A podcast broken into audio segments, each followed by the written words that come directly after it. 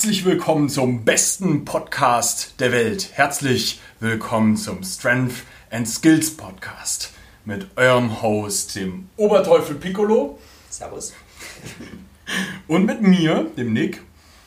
Und wir haben heute einen ganz besonderen Gast, mit dem wir ausnahmsweise mal nicht über High Protein und nicht über RDLs sprechen. Zu Gast ist der Master of Masse Valentin Tambosi. Ähm, Jungs, danke, dass ich da sein darf. Bin gespannt, was, bin gespannt, was auf mich zukommt jetzt. Nach dem Intro einiges. Wir haben ihn an den Stuhl gebunden, damit er nicht abhaut, wenn er hört. Keine RDLs heute. Ja. Meine zwei Hauptgesprächsthemen, RDLs und High Protein, sind weg. Jetzt müssen wir was einfallen lassen, damit ich halbwegs kompetent rüberkomme. Schauen wir mal. Wir kriegen das hin. Alright, ähm, wir haben im Vorhinein mal schon mal so ein bisschen uns bei Menschen umgehört, was sie so für Fragen an dich hätten. Ähm, wir haben das Thema so ein bisschen eingeframed und haben gesagt, welche Fragen hättest du zum Thema Calisthenics und Muskelaufbau? Mhm. Ich glaube, dass wir da bei dir genau richtig sind. Mhm. Man sollte vielleicht über Valentin im Vorhinein wissen, man könnte im Moment sagen, dass Valentin im Moment so der erfolgreichste Bodybuilding-Coach im deutschsprachigen Raum ist. Ähm, er guckt jetzt so, bist du behindert, das zu sagen? ich sag das so. Geil. ähm, und ähm, da wir ihn hier direkt bei uns mit im Das Gym, Das Gym, wir sind im Das Podcast-Raum, ähm, haben, haben wir natürlich die geile Möglichkeit, mit ihm genau über solche Themen zu sprechen und sind der Meinung, dass wir darüber auch grundsätzlich mehr sprechen sollten, weil doch sehr, sehr viele Leute Calisthenics auch machen, um Muskeln aufzubauen. Da klar sind dann immer Leute dabei, die dir erzählen, dass sie den ganzen Tag nur auf Leistung trainieren. Wir wissen alle, dass wir nackt gerne gut aussehen. Und dann haben wir uns eben den Experten ins Boot geholt, der dir definitiv sagen kann, wie das geht. Gut, ähm, wir haben natürlich dann dementsprechend ein paar Fragen gesammelt und ähm, da gibt es natürlich ein paar Sachen, die sehr, sehr interessant in dem Bereich sind. Ähm, die erste Frage, die fand ich eigentlich ganz lustig. Valentin, wie stehst du denn zum Thema Dehnen? Wir haben das vorher kurz angesprochen. Das ist, ich komme irgendwie, wenn ich, das, wenn ich denen höre, immer wieder zurück auf meine Trainingsvergangenheit, eben Dog-Rap-Training, ähm, was sehr hochfrequent und sehr intensiv ist, wo man eben extrem Stretches einsetzt, also beladene Stretches, ähm, die eigentlich nichts anderes sind wie eine langsame exzentrische Wiederholung, wo man mit eigentlich Progressive Overload arbeitet und da den Muskel eigentlich belastet. Ähm, das ist so meine Nahtoderfahrung mit Stretching, ähm, weil tatsächliches passives, statisches Stretching in der Form habe ich nie, nie wirklich betrieben. Also ich glaube, es ist für jemanden, dem das Ziel Hypertrophie, Muskelaufbau nahe liegt, ein Training über eine vollen Range of Motion das Wichtigste. Ähm, wenn er einfach den Bewegungsradius beibehalten will, den er braucht im Alltag oder für seine Übungen etc. Und so denen setze ich eigentlich nie mit Kunden ein, außer es ist wirklich ein akutes Problem in irgendeinem Bereich, wo wir sagen, hey, wir müssen da an der Flexibilität, Schrägstrich, weiterführend Mobilität arbeiten, damit die Person in eine Position kommt, in die sie für eine Übung oder für einen gewissen Zielmuskel kommen muss. Mhm. Aber ansonsten ist denen jetzt nichts, wo ich sage, okay, denen ist automatisch bei mir beim Bodybuilding-Programm dabei. Mhm. Mhm. mhm. Sehr, sehr gut. Wir haben im Calisthenics ganz oft das Ding, dass Leute eine bestimmte Beweglichkeit haben müssen, um bestimmte Sachen zu können. Jetzt gerade wenn man zum Beispiel das Thema Anstand, ja. eigentlich, eigentlich so eine ganz gängige Meinung, ja okay, dein, deine Schulter muss offen sein, mach eine Brücke, mhm. so solche Sachen. Und ich glaube, deswegen fragen dann ganz viele Leute. Ich würde fast behaupten, es macht fast Sinn, eigentlich dann dementsprechend sich seine Range eben aufzubauen. Wenn du es brauchst, wie du ja selber sagst, wenn du Muskeln aufbauen willst, musst du die Range halt größtmöglich halten können. Richtig, ich glaube, das ist im, im Calisthenics-Bereich sind die Mobilitätsanforderungen ganz andere als wir jetzt im Bodybuilding. Also damit ich mir jetzt richtig zum Bankdrücken hinlegen kann oder mich richtig in der Kniebeuge reinsetze, ist natürlich von meiner Struktur und meinem Knochenbau abhängig, absolut, keine Frage. Aber wenn ich die Übungen langfristig über einen vollen Bewegungsradius ausführe, baue ich meistens die Kapazitäten aus, die ich brauche, um die Übung auszuführen.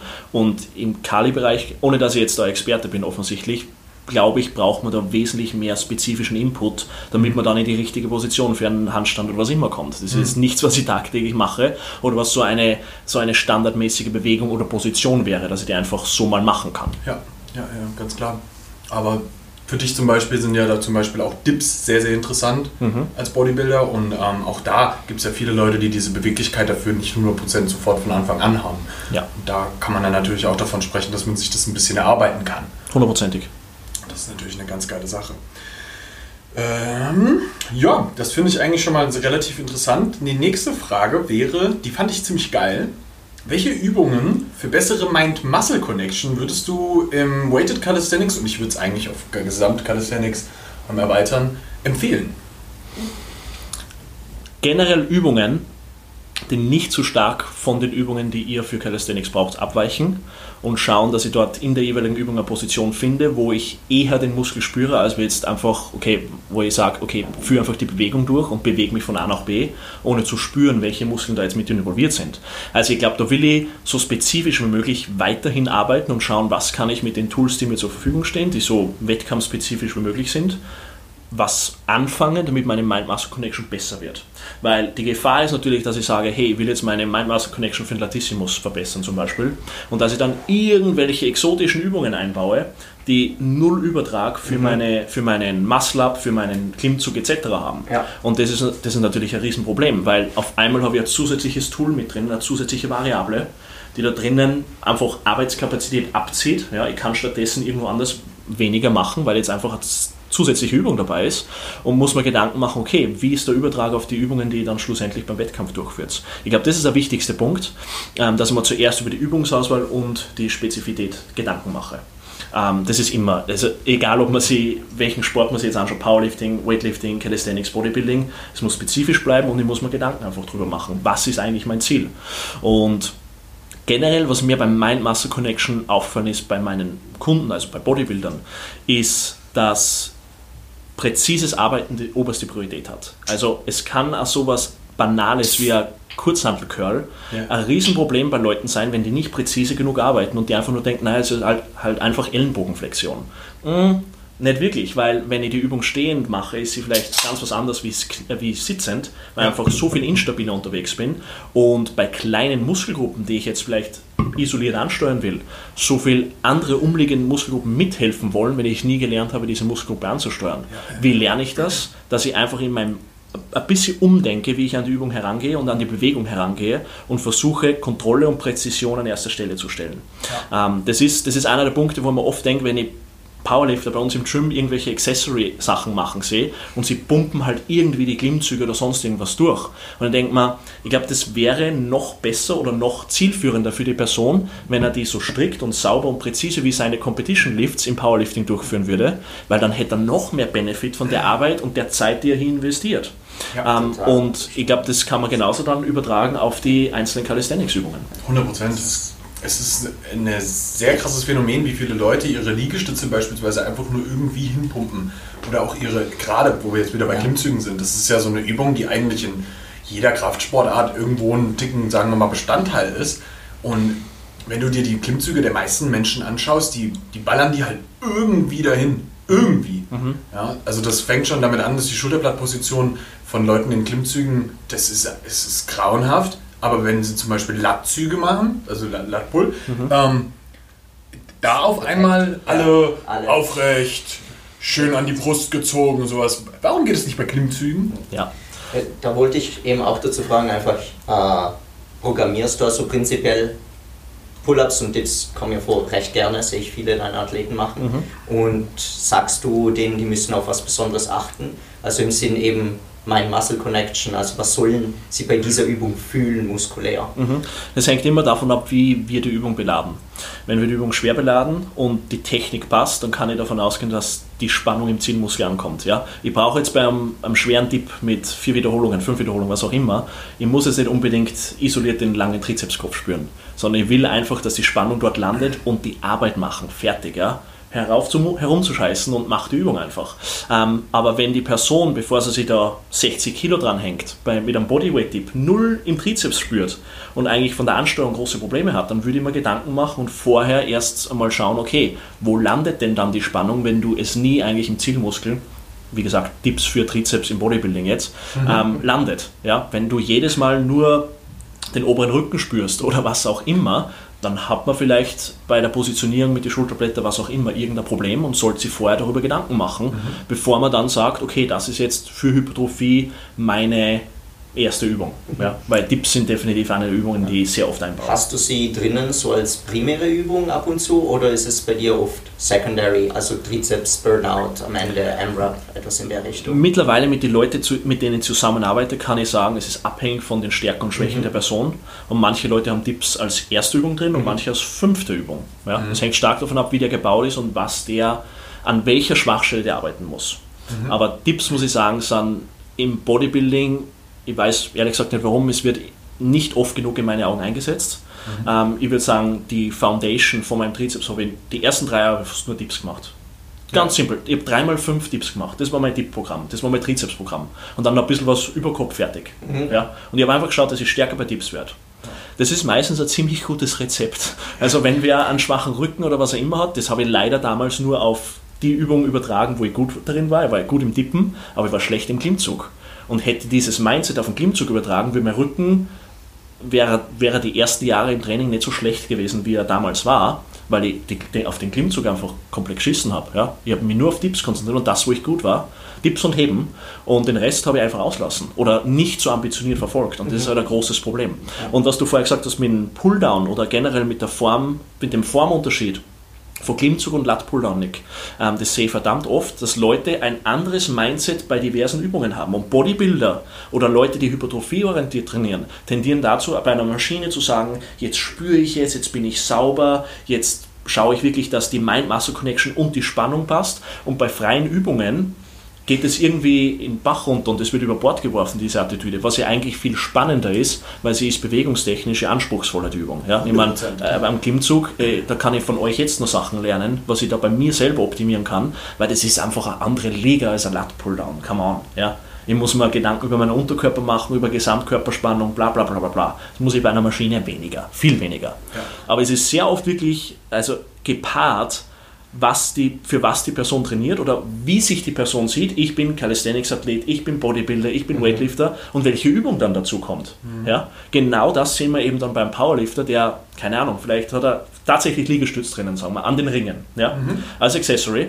und macht er irgendwas. Und vorher beim Bankdrücken, Setup perfekt, alles, alles on point, er richtet sie ein, ähm, schaut, dass er jeden Satz gewinnt und bei den bei die Liegestützen in die Ringe fuckt er komplett ab. Und du denkst da, hey, das hätte einen Benefit für die, wenn du da mit demselben, mit derselben Disziplin und demselben mhm. Mindset hingehen würdest, als wie zu deinen Complifts. 100 Prozent. Das ist ein Riesending. Das ist in, aber, glaube ich, in jeder Sportart so. Leider. Das ist also mehr Fokus auf jede Übung reinzubringen, mhm. ist eigentlich immer lohnenswert. Mhm. Immer dafür, also darum hast du es im Plan. Hallo? Ich meine, warum hast du eine Übung im Plan, die nicht zielführend wäre? Ich meine, ja. dann muss sie raus. Ganz einfach. Dann muss sie raus. Richtig. Ähm, und es ist egal, ob man davon von Hochsprung reden oder von Bodybuilding oder von Fußball oder sonst was. Warum machst du Dinge, die dir nicht weiterhelfen? also. Das ist ein sehr, sehr guter Punkt. okay. Ähm, Im Sinne von Leistung ist es gerade ähm, im Moment eigentlich oft sehr propagiert, dass man sagt, wenn du mehr Muskelmasse hast, bist du tendenziell stärker. Mhm. Würdest du sagen, es gibt einen Punkt, an dem ein voluminöser Muskel nicht mehr Kraft entwickeln kann? Ja. Und zwar, weil so viele andere Faktoren und Variablen mit reinspielen, was Maximalkraft und einfach absolute Kraft ähm, betrifft, mit reinspielen. Also wenn man sich anschaut, hey, wenn ich so stark wie möglich werden will, mit was absolute Kraft betrifft, dann spielt nicht nur die mechanische Spannung, was meine Muskeln erzeugen können, eine Rolle, sondern auch, was mein Nervensystem leisten kann. Es spielt mein Knochenbau eine Rolle, es spielen meine Muskelsätze, Ansätze eine Rolle und so weiter. Also mhm. viel mehr Faktoren spielen mit rein, als was die Leute glauben. Und ja, wenn ich, wie gesagt, entsprechend Muskelmasse aufgebaut habe. Und das ist wohlgemerkt sehr oft der limitierende Faktor bei Fortgeschrittenen. Beim Anfänger nie. Ein Anfänger kann einfach anfangen zu trainieren, wird Muskelmasse und Kraft aufbauen. Irgendwann ist damit Schluss beim Fortgeschrittenen und er braucht wahrscheinlich mehr Muskelmasse, um sein genetisches Potenzial auszuschöpfen. Ähm, aber auch dort ist irgendwann Schluss und du musst dir einfach Gedanken machen, okay, wie kann ich andere Faktoren verbessern? Dass ich meinen Muskelansatz nicht ändern kann, ist klar. Aber vielleicht kann ich irgendwie ähm, meine Trainingsplanung so gestalten, dass ich einfach für die Lasten, die ich bewegen muss oder bewegen will, besser darauf zurückgreifen kann, auf, meine, auf, meine, auf mein Nervensystem und das schlussendlich dann mir helfen kann, meine Muskelmasse, die ich schon habe, besser einzusetzen. Aber Fakt ist, ist eben Muskelmasse eigentlich immer, egal welchen Sport ich mir anschaue, als eine Eigenschaft und als die Basis für viele Dinge, die darauf aufbauen. Mhm. Ja? Also Muskelmasse ist kein Skill. Kraft ist ja wohl gemerkt ein Skill. Also wenn ich jetzt, man hört oft, hey, der Powerlifter ist stark. Eigentlich ist er nicht stark, er, ist, er hat gute Skills im Benchen, im Deadliften und im Beugen. Genau. Und, und mhm. diese Skills muss er, für diese Skills braucht er Muskelmasse, aber das Maß an Muskelmasse hängt auch von anderen Faktoren ab was er braucht, welche Gewichtsklasse macht er, wo performt er am besten. Weil nur weil er schwerer ist und mehr Muskeln hat, heißt es nicht automatisch, dass er bessere Leistungen bringt. Ähm, und so weiter. Also da muss man sich immer Gedanken drüber machen. Und sehr oft wird einfach Muskelmasse einfach Natürlich ist es kosmetisch, es schaut gut aus und es ist ansprechend, aber man muss ja Gedanken darüber machen, okay, was mache ich mit der Muskelmasse dann? Und bei jemandem im Skills-Bereich ist das ein ganz wichtiger Faktor. Ja. Das ist super, ja. Das beschäftigt eben mich momentan relativ viel. Mhm. Also ja, weil in deinem Thema ist es ja jetzt gerade, du bist ja, ja sehr, sehr skilllastig. Ja. Und äh, für dich ist natürlich super interessant, ab welchem Punkt bricht die Skillleistung weg. Genau. Ähm, und bis wohin bringt dich Muskelmasse weiter? Ja. ja das ist die große Angst vor Leg Gains. nicht nur, nicht nur. Und es ist absolut verständlich. Es ist Allgemeingewicht. Weil es sportspezifisch ist. Ja, das ist oft der Punkt, wo dann Leute, die engstirnig denken und einfach in Schwarz-Weiß denken, dann sagen, naja, der soll halt einmal Beine aufbauen. Und die Frage ist dann immer, naja, braucht er das für seine Sportart oder macht ihn das tatsächlich besser? Ja? Ähm, es gibt einen Grund, warum die besten Sportler in der jeweiligen Sportart komplett anders ausschauen. Ein Hochspringer sieht anders, also schau dir nur die Leichtathletik an, schau dir einen Sprinter an, schau dir einen 800-Meter-Läufer an, schau dir einen Hochspringer an, schau dir einen Schwimmer an, schau dir einen Speerwerfer an. Ja. Es gibt einen Grund, warum die die Besten innerhalb von der jeweiligen Sportart alle ähnlich ausschauen und wenn du die Sportarten untereinander vergleichst, komplett verschiedene Körper, die da vor dir stehen. Komplett, und es hat einen Grund, weil der schaut ja so aus, damit er gut ist im Speerwerfen ja. oder im Hochsprung ähm, oder im Calisthenics-Bereich, was auch immer. Und das muss man sich immer anschauen. Also das ist, was ist notwendig, damit ich optimal performen kann. Punkt. Fertig. Und das sollte eigentlich immer der, die Grundlage für das, für das Ganze sein. Das ist geil. Ähm, ich finde eine sehr, sehr geile Frage die jetzt sehr gut daran anschließend äh, äh, wäre, weil es wieder um die Kombination aus bestimmten Sachen geht. Ähm, was würdest du sagen, welche Übungen an Maschinen machen für Calisthenics-Wettkampfathleten Sinn oder was sind absolute Must-Haves? Wir könnten mhm. das aufteilen, einmal in die äh, Weighted ähm, Calisthenics-Leute, mhm. da kennst du, weißt eh, welche vier Übungen sind, mhm. und dann könnte man vielleicht nochmal über, über ähm, die skilllastigeren ja. reden. Da kannst du vielleicht auch noch mehr zu sagen, Dennis. Ich glaube, der wichtigste Punkt, und ihr wisst einfach in den Bereichen viel mehr als ich, ähm, der wichtigste Punkt ist, dass man anschaut, was ist der Schwachpunkt oder die Schwachstelle bei dem jeweiligen Athleten in der jeweiligen Bewegung und wie kann ich das ausmerzen über eine Maschine, über eine Kabelübung etc., die vielleicht sehr weit weg ist von dem spezifischen Lift logischerweise, aber wenn ich einfach merke, hey, ich brauche mehr Kraft im unteren Trapez, um diese Position zu halten. Beispiel. Mhm. Dann muss ich mir eine Übung überlegen oder eine Übung finden, die mit einer Maschine oder kabelgebundenen Gerät trainieren kann, weil dann wird dieser Bereich größer, stärker und schlussendlich ist dann mein Potenzial dann mit diesem verbesserten Bereich zu performen einfach größer. Ähm, und ich glaube, da muss man sich wieder Gedanken machen, okay, bin jetzt in irgendeinem Dogma gefangen und denke mal, naja, ich trainiere für Calisthenics, ich will nicht an Maschinen trainieren oder Kabel trainieren. Naja, wenn es die besser macht, warum machst du es dann nicht? Ja? Also das ist genauso, wenn ich jetzt im Bodybuilding, ja, wenn mir jemand sagen würde, das Beste, was du für die Schultern machen kannst, ist Handstand. Dann würde ich anfangen, dass ich Handstand mache. Ist aber so. das ist Plot Twist. Was?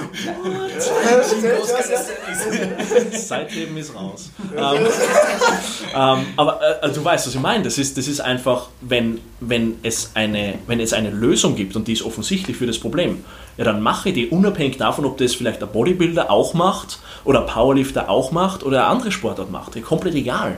Wenn du, wenn du besser werden willst, ja, dann mach das, was notwendig ist. Du, du redest immer davon, das schwächste Glied in der Kette ausfindig machen und dann einfach niederhämmern und schauen, dass das ja. nicht mehr das schwächste Glied ist. Weil dann kommt irgendwann das nächste schwächste Glied zum Vorschein und an das kann ich mir als nächstes wenden 100%. und irgendwann sind die alle weg. Irgendwann müssen sie weg sein. Ähm, oder sie sind zumindest so weit ausgemerzt, dass ich auch gute Performance hinlegen kann oder eine bessere Performance ja. als wie früher. Ähm, und welche spezifischen Übungen man da jetzt einsetzen kann, bin ich überfragt. Ganz einfach, na, weil ihr da einfach wesentlich mehr Ahnung habt. Ähm, aber ich glaube, da muss man sich einfach immer anschauen, man muss ein gutes Anatomiewissen haben. Man muss wissen, welche Muskeln sind bei welcher Bewegung in welchen Positionen involviert und was kann potenziell das schwächste Glied sein. Ganz einfach. Mhm. Und wenn ich das weiß, dann kann ich das sehr gut gegensteuern mit entsprechender Trainingsplanung. 100 Prozent. Mhm. Magst du etwas über Weighted sagen und Übungen, die du gerne verwendest, also allgemein vielleicht? Ja, okay, super also, gerne. Ähm, was für mich so ein Ding ist, gerade bei Weighted, wir haben ja äh, quasi vier Wettkampfübungen. Das ist einmal der Muscle-Up, einmal der Pull-Up, beziehungsweise äh, Schrägstrich Chin-Up. Das kann man mittlerweile variieren. Ähm, der Dip und der Backsquat. Auch da kannst du High oder Low Bar variieren, wie du willst. Ähm, tendenziell ist es für den Muscle-Up tatsächlich so, dass du in den allermeisten Fällen immer, immer ein Problem der Explosivität hast bei den Leuten. Die müssen halt ein Gewicht sehr schnell nach oben beschleunigen, um die Transition zu machen, um dann in den Dip reinzukommen. Und ähm, da kannst du halt verschiedenste Möglichkeiten nutzen, um jemanden in einem Muscle-Up halt schlichtweg explosiver zu machen. Meistens ist es so, dass sie im untersten Teil der Bewegung sehr, sehr schnell sind und im oberen Teil, ich nenne das immer den dritten Zug, ähm, sind sie tendenziell ein bisschen langsamer. Und das ist aber der Teil, wo du schneller sein musst. Hm. Und wenn du den ein bisschen betonst im Training, ähm, dann kannst du da halt super, super viel beim Athleten rausholen. Das heißt für mich, ich benutze da ganz oft ähm, Banded Explosive Pull-Ups, weil die genau nämlich den Teil, weil das Band an der Stelle halt nochmal länger gezogen wird. Also so Banded unten. Genau, ja. Nicht, also ich, ich sehe Bänder so. in der Regel ja. meistens auch als das, was sie eigentlich sein sollten, weil es sind Resistance Bands. Ja. Sie sollten eine Resistenz dir geben und dementsprechend nutzt du das dann eben für den dritten Zug so kann der jeweilige Athlet in dem Bereich, er ist gezwungen, schneller zu werden oder weiter durchzuziehen und so wird er dann eben dort besser. Ja, super geile Möglichkeit. Ähm, bei Dips ist es immer eine Frage von, ähm, wie stabil ist die Person im Schultergürtel, sehr, sehr oft. Und ähm, da ist echt eine ganz, ganz krasse Sache, wenn du den Support Holds mit einbaust Auf an den Ringen. Absolutes Gold. Das ist, glaube ich, auch was, was du für Bodybuilder extrem geil nutzen kannst, mhm. weil es auch also es zerlegt dir die Schulter. Mhm. Das mhm. ist Level Laterals. Mhm. ähm, und es macht dich halt super, super stabil im Schultergürtel. Und dann, mhm. dann bist du im Dip fast unzerstörbar. Weil mhm. dein Trizeps, der schiebt, deine mhm. Brust schiebt. Und meistens ist es der Schultergürtel, der wegbricht. Und wenn der nicht funktioniert, dann, dann bist du halt raus. Ähm, wo wir dann gleich zum nächsten Ding kommen, mit Pull-Ups und Chin-Ups ist das nicht anders. Da ist es meistens auch der Schultergürtel der limitierende Faktor mhm. für die meisten Leute. Die meisten Leute haben stark genügenden Lat, deren äh, Bizeps ist stark genug. Es ist immer wieder nur diese Schulterblattpositionierung, die dich ähm, rauskickt. Gerade im obersten Bereich, wenn du dieses Kinn über die Stange äh, bringen musst oder beispielsweise im nächsten Wettkampf. Ähm, nee, im übernächsten Wettkampf, der jetzt ansteht, in Barcelona auf den Arnold Classics, ziemlich geil. Mhm. ist es zum Beispiel eine Regel, dass du 0,5 Sekunden, darüber kann man jetzt streiten, aber musst du das Kinn über der Stange haben, damit die Judges ersichtlich haben, dass dein Kinn über der Stange ist. Okay. Das heißt, wenn deine oberste Position im Klimmzug dort nicht stark ist, bist du halt im Endeffekt gefickt. Mhm.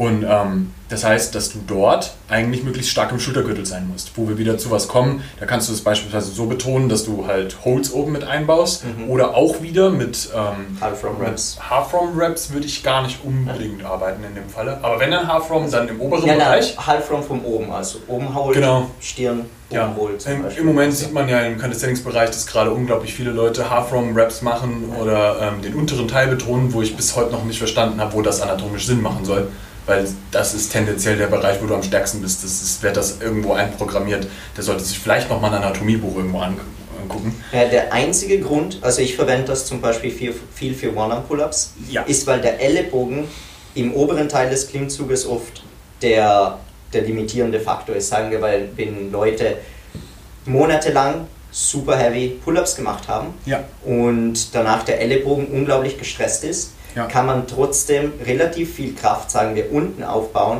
äh, in der Pull-Up-Bewegung, wo es schwieriger ist, die Schulterblätter zu aktivieren als zum Beispiel im neutralen Grip oder im, im äh, ja. Chin-Up. Und du kannst da noch Kraft aufbauen, aber du lässt den oberen Teil weg. Und deswegen schonst du den Ellenbogen und machst einen adaptiven Zyklus, wo der Ellenbogen sich ausruht genau. und äh, und du zum Beispiel den oberen Teil mit einer anderen Übung, eben kannst du zum Beispiel Chin-Ups verwenden oder neutrale, wo du wirklich nur am oberen Teil zum Beispiel mit Resistance Bands arbeitest. Genau. So das, das ist der Nutzen, den ich zum Beispiel sehe. Oder wenn, wenn Leute wirklich Probleme haben, rauszukommen, ist im Calisthenics eher selten, aber findest du. Und, ja. und da finde ich, macht Sinn, aber du musst es halt auch richtig ausführen. Dann kannst du dich nicht mit den Schultern hochziehen, die, die dass sie bei den Ohren sind, sondern wirklich auch daran arbeiten. Dieses ja. Retraktion-Depression-Ding ja. ist halt schon auch immer ein Punkt, der halt extrem oft unterschätzt wird, dass das die wichtigste Arbeit ist, die du in einem Klimmzug hast. Mhm. Und ähm, da ist es halt dann auch wieder, das ist halt wieder die Frage, wann baust du diese Übung in, einem, in eine Periodization halt auch mit ein? Im Moment siehst du das halt bei so vielen Leuten, die definitiv innerhalb der nächsten acht Wochen in einem Wettkampf ja, sind. Nein, das, das, macht, macht überhaupt keinen Sinn gerade. Mhm. Und das ist halt ziemlich, ziemlich schade, dass das so betrachtet wird. Aber ähm, ja, das sind so Sachen, die man halt für den Klimmzug da sehr, sehr gut machen kann. Wenn du beispielsweise aber jemand bist, der zum Beispiel Chin-Ups macht im Wettkampf, dann macht es absolut Sinn, auch da zwischenzeitlich mal ähm, am Bizeps explizit zu arbeiten. Ähm, 100% Das ist dann sehr sinnvoll, beispielsweise Scott Curls oder so Sachen zu machen. Mhm. Ähm, das ist eine ziemlich geile Sache. Ähm, für die Back Squats ist es im Endeffekt Beug. Beug viel, und Beug in verschiedensten Variationen, muss man dann auch einfach sagen. Und da kann man halt wirklich alle möglichen Variationen nehmen. Ob du jetzt Front Squats nimmst, Safety Bar Squats, weil dein Rücken einbricht, äh, ob du von der Low auf eine High Bar Beuge wechselst oder sonst was, da kommt halt sau viel mit rein, was es sein könnte, weil es halt eine viel großkettigere Übung ist. Hm.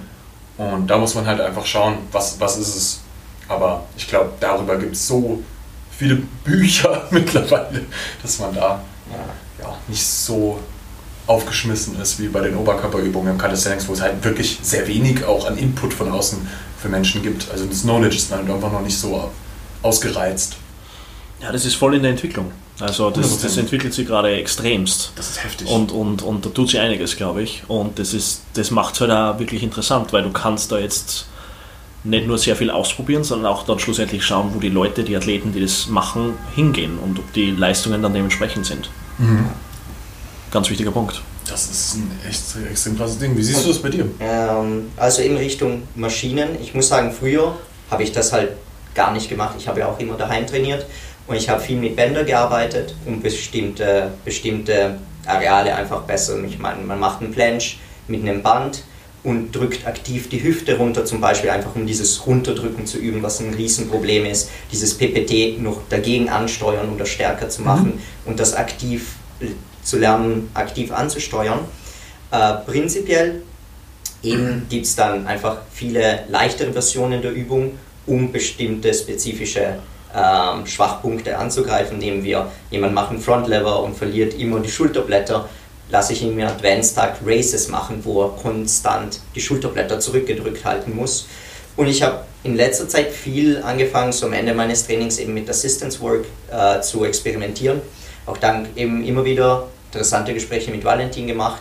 Also mein Bizeps, zum Beispiel mein Brachialis, ist ein, ist ein Schwachpunkt. Bei der Planche habe immer Angst, den zu verletzen. Und ich habe angefangen, Preacher Curls zu machen, also ich auf einen ziemlich geilen äh, Preacher Curl von der Schnell, wo man wirklich den Lastarm einstellen kann und ich in kompletter Extension damit arbeiten kann. Geil. Und so kann ich einen schönen Stretch reinbekommen und einfach langsam den, die, die Sehnen und die Bänder und auch einfach den Muskel daran zu gewöhnen, in dieser Position von extremer Extension eine Belastung draufzubringen, was eben, glaube ich, die größte Verletzungsgefahr auch im Calisthenics bei solchen Übungen ist und einfach ein Schwachpunkt, der schwierig sonst anzusteuern ist. Also prinzipiell für mich einfach, weil wenn ich die, die Übung in einer leichteren Version ausführe, der Winkel darauf nicht groß genug ist und die Last nicht groß genug drauf ist, dass ich wirklich was spüre und auch mit Bänder tue ich mir schwer, das richtig anzusteuern. Und als kleines Extra ist das mega geil. Oder zum Beispiel, es gibt die Van Gelder mit Gewichten. Also man nimmt die Gewichte in der Hand, ist, kann man sich vorstellen wie so eine ah, Fly. Ja, ja, ja, eine liegende Fly und geht extrem auf den Brachialis. Zum Teil halt auch auf den Schultern, aber ich spüre es wirklich hier und so kann ich dran arbeiten. Oder äh, einarmige Lat-Pulldowns für Front Lever, Retraktion, Depression und einarmig am Kabelzug zum Beispiel arbeiten. Arbeitet den Lat einfach in einer Art und Weise und einfach das, den ganzen Schultergürtel. Das ist krass, das ist super arg und du kannst wirklich wirklich, ich habe mit äh, ein paar anderen Athleten geredet in Italien, die das machen, Der, der Junge, der kann 20 Frontlever Pulls und sich immer wieder hochziehen aus dieser Position und er kann 50 Kilo einarmig auf 12 Reps runterdrücken. Und der macht das einfach und das hilft ihm eins zu eins zum, zum Frontlever Puls. Also man kann so viel noch da rausholen, es gibt so viel noch zu lernen.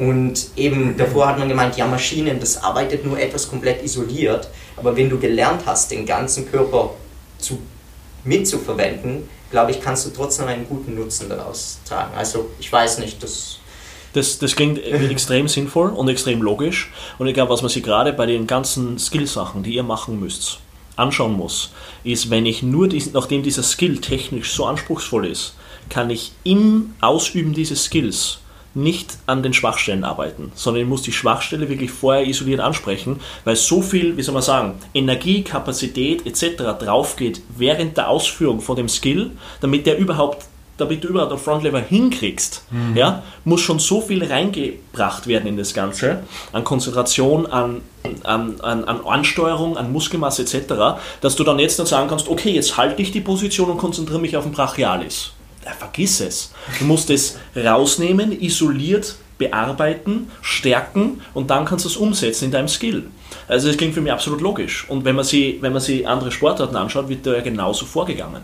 Ja, dass, ich mal, dass ich mal bei, bei wirklich komplexen Sachen den Part rausnehme, nehmen wir Weightlifting oder was auch immer, die Range of Motion begrenze oder was auch immer und nur den Part bearbeite, wo ich eine Schwach Schwachstelle habe. Und dann kann ich es umsetzen in einen vollen Snatch, in einen vollen Clean und Jerk und voilà, da haben wir den besseren Lift.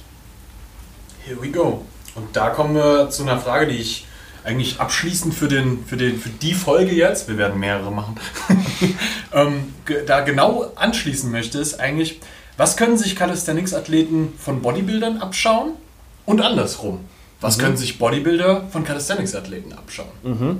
Also was sich Calisthenics-Athleten, glaube ich, vom Bodybuilder, und das gilt nicht nur für Calisthenics-Athleten, abschauen können, ist, dass sie auch mit ein bisschen mehr Fokus auf ihre Ernährung an das Ganze rangehen. Das heißt es nicht, dass sie jede Kleinigkeit tracken müssen und so hinter der Ernährung stehen wie ein Wettkampf-Bodybuilder, der jetzt vier Wochen vom Wettkampf steht. Mhm. Aber wenn sie da ein bisschen ein Auge drauf haben, was nehme ich zu mir und wie fühle ich mich und was ist mein Output mit dem zugeführten im Ernährungsbereich, kann ich sehr viele Infos über mein Biofeedback einholen.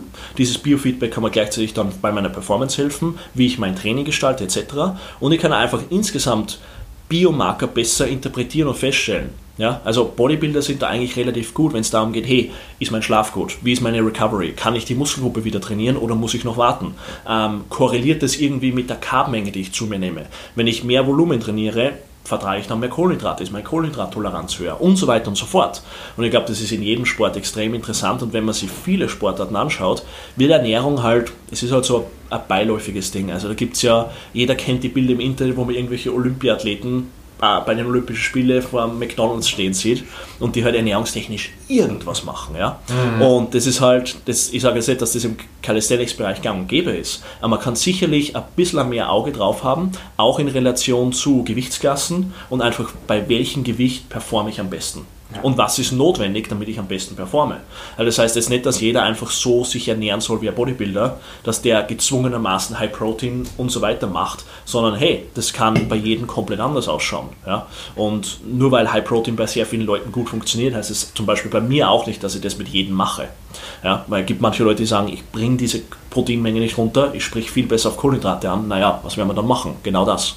Ähm, und das, was die Bodybuilder von Calisthenics-Athleten anschauen können, ist genau das, was ich vorher schon angesprochen habe, diese Disziplin, Präzision und Kontrolle bei diversen Lifts.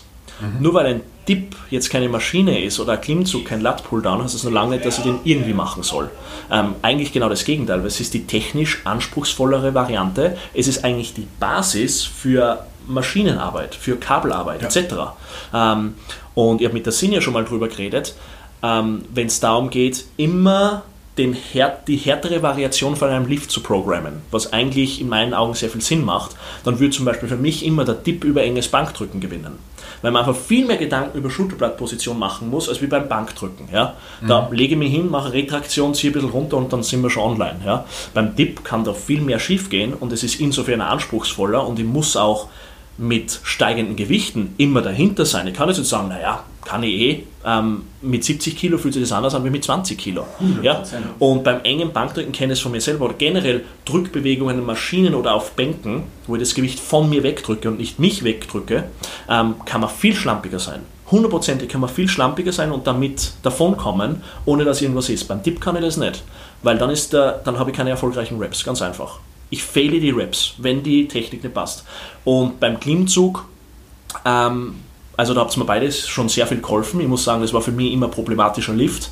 Ich habe nie gerne gemacht. Es ändert sich mittlerweile auch schon, dass ich den einfach lieber mache, weil die Technik einfach besser ist. Ganz mhm. einfach. Ja? Ähm, meistens hat es einen Grund, warum man etwas nicht gerne macht. Erstens, weil man scheiße darin ist, aber man muss sich dann anschauen, warum bin ich scheiße darin. Mhm. Und sehr oft ist es die Technik. Die Technik ist da wieder die Basis für alles, was dann folgt. Und ich glaube, das können sich Bodybuilder definitiv davon abschauen, von, vom Kali-Bereich. Einfach wie die Leute dort ihren Körper im Raum bewegen und kontrollieren. Ähm, der Bodybuilder ist einfach so ein klassischer Typ, der sagt, okay, ähm, ich mache Schrägbankdrücken, äh, Flachbankdrücken und äh, Negativbankdrücken für die Brust oder was auch immer und wir Tipps vielleicht in diversen Wiederholungsbereichen gegen Ende des Workouts ähm, implementieren. Mhm. Aber warum nicht als erste Übung zum Beispiel? Ja? Äh, warum nicht Klimmzüge zu meinem Hauptbestandteil vom Rückenworkout machen? Und so weiter und so fort. Ähm, das, nur weil das jetzt, äh, weil du vielleicht jetzt nicht jeden Profi-Bodybuilder siehst, der diese Übungen durchführt, und es hat auch wieder andere Gründe, warum man die Übungen nicht durchführt, ähm, dann heißt das noch lange nicht, dass der dass ein Natural Bodybuilder oder sonst jemand das überhaupt machen soll. Ja? Ähm, ja, dass der Ronnie Coleman jetzt nicht unbedingt tippt, äh, geht man irgendwie ein. Ja? Ähm, oder warum er keine Klimmzüge macht, was auch immer. Aber ein gewissen Körpergewicht, glaube ich, ist es tatsächlich sehr limitierend, wenn man Körpergewicht durch den Raum bewegen soll. Ja? Der Hammer hat 140 Kilo. Ähm, aber die meisten sind nicht Ronnie Coleman, ganz ja. einfach. Ja? Und sollten sie eher darum kümmern, okay, ähm, wo, welcher Lift ist wirklich schwierig, welcher Lift ist im Vergleich zu den typischen Bodybuilding-Lifts wirklich anspruchsvoll, weil wenn ich einen Dip beherrsche, na, dann ist enges Bankdrücken ein Kindergeburtstag von der Technik her. Oder wenn ich einen Klimmzug, einen perfekten Klimmzug hinlegen kann, oder Pull-Up, was auch immer, ja, Gina Pull-Up, naja, dann wird der Lat-Pull-Down nicht wirklich eine Challenge für mich ja, ja, darstellen. Ja. Es kann trotzdem, also ich kann trotzdem einen Benefit aus dieser Übung vielleicht ziehen, weil anderer Winkel, anderer Stimulus, andere Rep-Ranges und so weiter.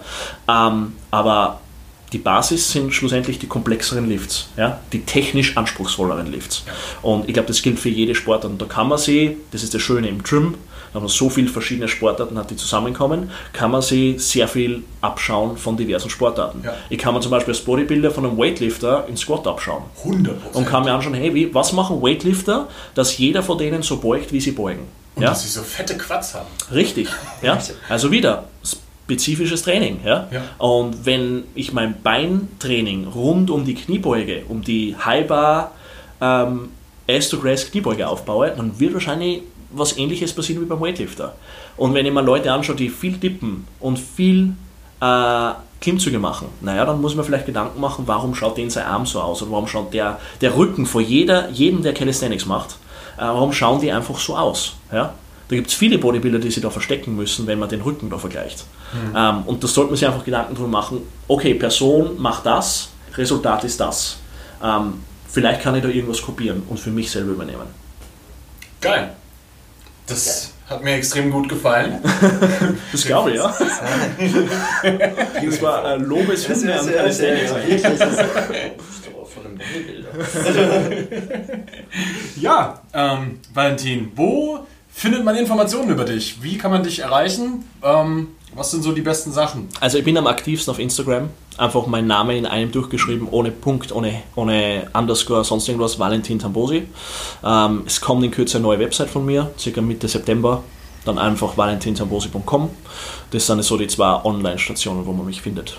Alright. Und wenn du auf der Bühne geil aussehen willst und mal ein fettes Massemonster werden willst, dann solltest du dich beim Valentin melden. Ching, ching. Und wenn du im Calisthenics ein verdammtes Monster werden willst, dann meldest du dich bei Dennis oder bei mir. Enjoy!